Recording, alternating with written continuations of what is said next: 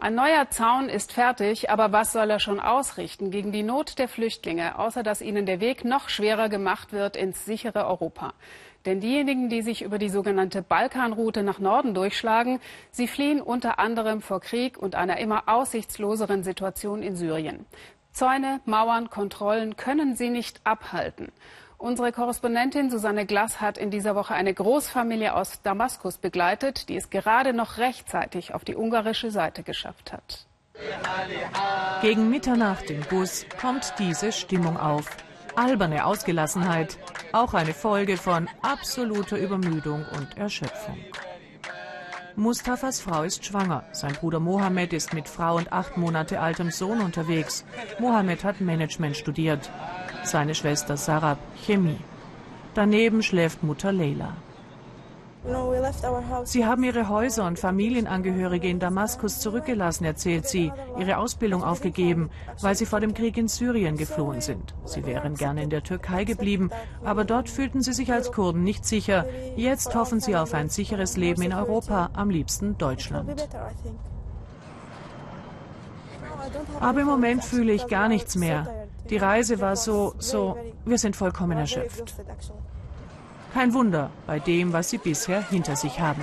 Gestern waren sie noch hier, am Grenzübergang von Griechenland nach Mazedonien. Kurz darauf die chaotischen Zustände am Bahnhof der mazedonischen Stadt Gevgelia. Von dort sind sie mit dem Zug weiter nach Serbien, zum Busbahnhof von Preševo. Das also ist jetzt ihr Leben. Auf der Straße, ruhelos, irgendwo zwischen Zügen und Bussen. Insgesamt neun Mitglieder der Familie Alabasi sind auf der Flucht. Familienoberhaupt ist der 26-jährige Mohammed. Sein Vater und der ältere Bruder sind im Krieg ums Leben gekommen. Daraufhin hat sich Mohammed mit der Familie zur Flucht entschlossen. Jetzt also sitzen sie im Nachtbus von Preševo in Richtung Belgrad. Die serbische Hauptstadt ist voller Flüchtlinge, die hier gestrandet sind.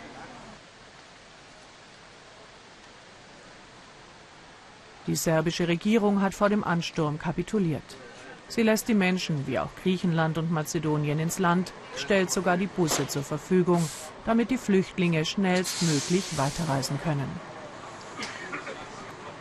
Als die Alabassis mitten in der Nacht in Belgrad ankommen, ist das Einzige, was sie im Moment wissen, Sie wollen auf keinen Fall mit den kleinen Kindern und Mustafas schwangerer Frau in diesem Park schlafen. Sie sehnen sich nach einem Bett und Badezimmer. Obwohl sie sich kaum mehr auf den Beinen halten können, ziehen sie in der fremden Stadt los. Und haben Glück. Der Junge an der Rezeption akzeptiert zur Anmeldung die Registrierungsdokumente der serbischen Behörden, die die Alabasis als Flüchtlinge ausweisen.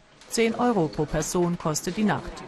Für die neunköpfige Familie ein Betrag am Limit ihres Budgets. Am nächsten Morgen stehen sie vor der Bank. Die Verwandten, die schon in Europa sind, schicken regelmäßig Geld. Aber die Bankangestellte erklärt, sie wisse nicht, ob sie heute alle auszahlen können. Es ist so mühsam. Aber wir können keine größeren Summen dabei haben. Das bringt uns nur zusätzlich in Gefahr. Einige Stunden später hat Mohammed schon wieder Bustickets in der Hand. Diesmal fahren sie mit dem Überlandbus zur serbisch-ungarischen Grenze nach Kanischa. Dahinter kommt der gefürchtete Grenzzaun.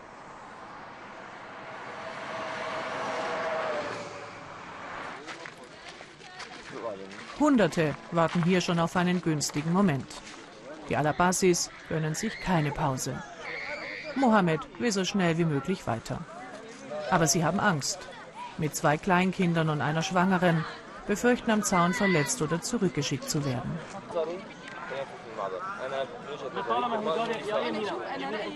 In Kanischa bieten Schlepper eine Fahrt direkt nach Österreich für viele hundert Euro an. Zu teuer. Der Familienrat lehnt ab. Dann winkt ein Kleinbusfahrer die Familie zu sich, mit dem Versprechen, sie an einen Ort zu bringen, wo sie sicher über die Grenze kommen.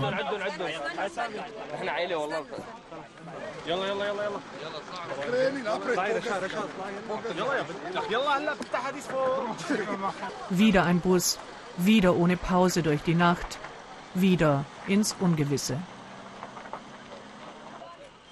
Als sie aussteigen, ist die Angst größer geworden. Hier sollen sie weitergehen, heißt es, auf den Bahngleisen. Nicht sonderlich vertrauenserweckend und ein mühsamer Weg. Viermal pro Tag fährt hier auch ein Zug. Aber daran denken sie in ihrer Aufregung und Erschöpfung nicht. Dann die EU-Außengrenze, überall Polizei. Aber auf den Gleisen ist der Durchgang frei. Sind wir noch in Serbien oder schon in Ungarn? In Ungarn. Oh, wunderbar. Danke. Die Alabasis werden ins Aufnahmelager der ungarischen Stadt Röschke gebracht. In 72 Stunden sind sie von Griechenland nach Ungarn durch den Westbalkan gehetzt, aber noch längst nicht sicher am Ziel ihrer Reise. Flüchtlinge auf dem Fußmarsch, in Zelten, unter freiem Himmel kampierend, das sind Bilder, die wir sonst aus Afrika kennen. Und dort ist dann meistens auch die Flüchtlingsorganisation der Vereinten Nationen zu sehen, das UNHCR. Mit der Sprecherin des UNHCR für den Westbalkan, Melita Sunic, bin ich jetzt live im mazedonischen Skopje verbunden. Frau Sunic, warum kommen in diesem Sommer so viel mehr Flüchtlinge zu uns als in den vergangenen Jahren? Wenn Sie sich die Geografie anschauen, ist Europa eigentlich von einer Art Ring of Fire umgeben. Nordafrika bis weit hinunter ins mittlere Afrika. Wir haben den Sudan, wir haben den ganzen Nahen Osten, wir haben Somalien und dann zieht sich das hinauf bis Irak und Afghanistan. Wir hatten noch nie in der Geschichte so viele Krisen gleichzeitig und haben über 60 Millionen Flüchtlinge. Das ist mehr als nach dem Ende des Zweiten Weltkriegs. Natürlich kommen dann auch mehr Flüchtlinge nach Europa. Wenn Sie mich fragen, warum die Syrer kommen, die Leute, die Sie jetzt sehen, das ist die Mittelklasse, das sind die Städter aus Aleppo, aus Damaskus, wo die Kampfhandlungen eigentlich erst in den letzten Monaten eskaliert sind. Und das sind Leute, die keine Hoffnung mehr haben, dass es Frieden geben wird und jetzt das bisschen Finanzpolster, das sie noch haben, nutzen möchten, um sich und ihre Familien in Sicherheit zu bringen. Wir würden das genauso machen in Ihrer Situation. Mit Sicherheit. Der französische Außenminister Fabius hat heute Ungarn gerügt. Die Einrichtung des Grenzzauns sei skandalös. Wie sehen Sie das? Ist nur Ungarn das Problem? Äh, ich werde mich sicherlich nicht in diese inner-EU-Schuldzuweisungen und Diskussionen einmischen, zumal wir vom UNHCR der Ansicht sind, dass es eigentlich nur eine EU-weite Lösung geben kann. Sie haben in dem Beitrag vorhin die humanitäre Seite des Problems gezeigt, aber es gibt ja eigentlich auch ein riesiges rechtliches Problem. Äh, wer EU-Territorium betritt und Schutz sucht, hat einen Rechtsanspruch auf ein ordentliches Asylverfahren. Hier haben wir Menschen, die waren schon in Griechenland, konnten ihren Rechtsanspruch dort nicht verwirklichen, müssen dann quasi aus einem EU-Land, wenn man so will, flüchten, es auf irreguläre Weise verlassen müssen eine sehr schwere Reise auf sich nehmen, um wieder zu versuchen, in ein EU-Land zu kommen, um den Rechtsanspruch, den sie eigentlich schon in Griechenland hatten, zu verwirklichen. Das kann doch nicht sein, da muss es eine Lösung geben. Mhm. Und wie, äh, wie die, Frau Sundjic, soll die, die, soll die Lösung aussehen? Eingehen. Wie, wie, konkret könnte diese ah. Lösung aussehen, Frau Sundjic? Zum einen muss man muss den Migrationsdruck etwas wegnehmen. Den kann man nicht, das kann man durch, nicht durch einzelstaatliche Maßnahmen. Äh, wenn, wenn Sie sich anschauen, es gibt vier Millionen syrische Flüchtlinge in den Anrainerstaaten von Syrien. Dort haben wir die Lager, dort haben wir im Großen und Ganzen die Versorgung, aber unsere Operation dort ist äh, zu etwas über einem Drittel ausfinanziert. Uns fehlen zwei Drittel, uns, uns fehlen also zu den viereinhalb Millionen, Milliarden Verzeihung, Dollar, die wir brauchen, um, um die Flüchtlinge vor Ort ordentlich zu versorgen, fehlen uns zwei Drittel. Natürlich sehen die Leute dann, die jetzt neu aus Syrien flüchten, dass wenn die, die schon geflüchtet sind in den Libanon, nach Jordanien, in die Türkei, nicht ordentlich versorgt werden können, dann flüchten sie eben weiter und das ist es, was sie versuchen. Das heißt, wenn man einmal dort ordentlich finanziert, damit in der Nähe rund um Syrien die Flüchtlinge versorgt werden können, wäre schon eine Maßnahme. Eine andere Maßnahme wäre, dass man Flüchtlingsquoten festlegt und Leute, die besonders schutzbedürftig sind, die zum Beispiel medizinische Probleme haben oder sonst ihr, äh, aus irgendeinem Grund nicht in den Flüchtlingslagern ausreichend versorgt werden können, dass man die auf reguläre Weise nach Europa bringt. Dann ja, vielen, vielen müsste Dank, man eine Art humanitäres Asyl einführen. Ja. Ähm, äh, es gibt ja Leute, die haben paradoxerweise, die haben Verwandte, die sagen, wir werden diese Leute aufnehmen, wir werden sie versorgen. Es entsteht den EU-Staaten keine, es entstehen den EU-Staaten keine Kosten.